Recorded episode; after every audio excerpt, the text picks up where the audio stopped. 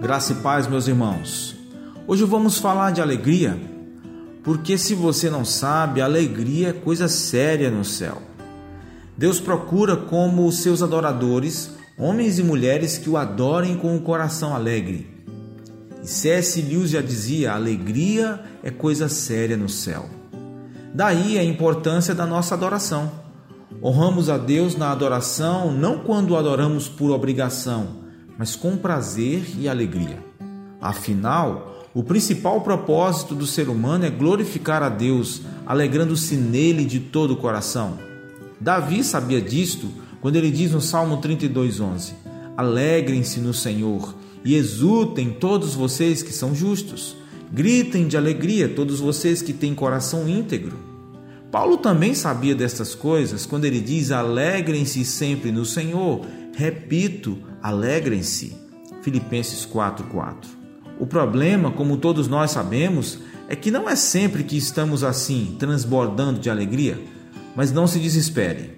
Quando lemos os Salmos, descobrimos que há pelo menos três estágios no movimento em direção à experiência ideal de adoração. Podemos experimentar todas as três de uma só vez ou uma de cada vez, e Deus se agradará de todas elas se forem de fato estágios no caminho pela busca da alegria plena no Senhor.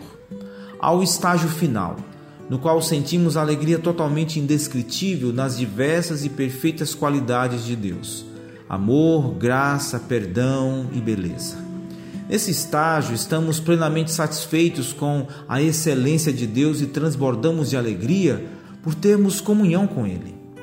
Os puritanos ingleses chamavam essa experiência de banquete do prazer cristão.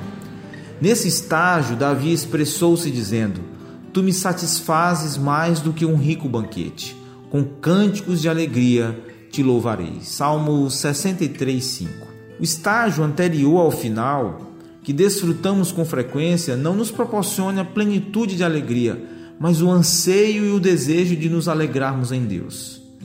Tendo já provado dessa alegria, desse banquete, lembramos da delícia que é, mas ela parece distante e o nosso coração não está fervoroso. Você já sentiu isso?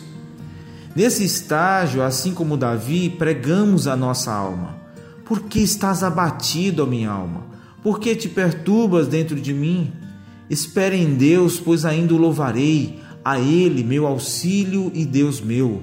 Salmo 42, 5 o estágio inferior da adoração, onde toda adoração genuína começa e aonde com frequência retorna para um período escuro da alma, é o deserto do coração, que quase não sente o menor desejo de adorar, mas mesmo assim recebe a graça do triste arrependimento por ter tão pouco fervor. Asaf passou por esse estágio. No Salmo 73, e Deus, com certeza, irmãos, é mais glorificado quando nos alegramos em Suas perfeições, mas Ele também é glorificado pela minúscula faísca de alegria antecipada que dá lugar à tristeza que sentimos quando o nosso coração está morno. Afinal, se Deus não fosse gloriosamente desejável, por que nos sentiríamos tristes por não nos deliciarmos nele em alegria? Portanto, pela fé, não desista Continue em busca da alegria plena em Deus.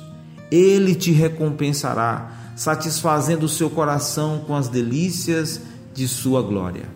Porque o escritor aos Hebreus, capítulo 11, verso 6 diz: Sem fé é impossível agradar a Deus, pois quem dele se aproxima precisa crer que ele existe e que recompensa aqueles que o buscam.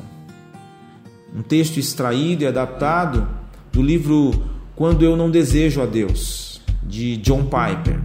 Um bom dia para você de alegria plena em Deus, na paz de Jesus. Lá no fim do horizonte, no canto mais distante lá, a tua mão está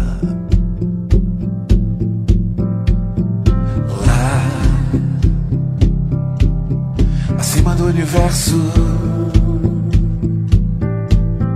As linhas de um verso lá. tua mão está. Se eu for ao céu, oh, ao mais profundo mar, ali tua mão está. Ali tua mão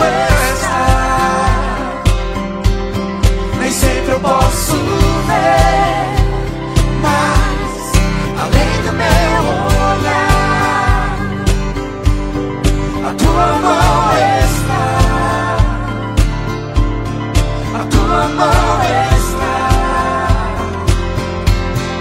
Eu te agradeço.